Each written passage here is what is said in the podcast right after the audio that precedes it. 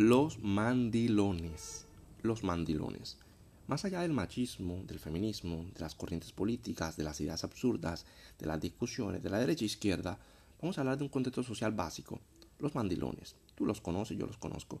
Aquellos hombres que nunca han visto una fruta en su vida y cada vez que ven una foto en una red social le dicen, tienen la necesidad obligatoria, impulsiva, animalesca, de decirle lo guapa que está.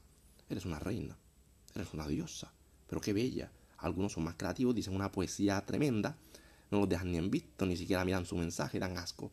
Están en todas partes. Y gracias a estos gusanos, las frutas se les sube el ego y luego no te respetan. Luego te miran por encima del hombro. Se creen mejores que tú. Si la red social logra monetizar, incluso se hacen millonarias con toda esa adulación y esa atención masculina.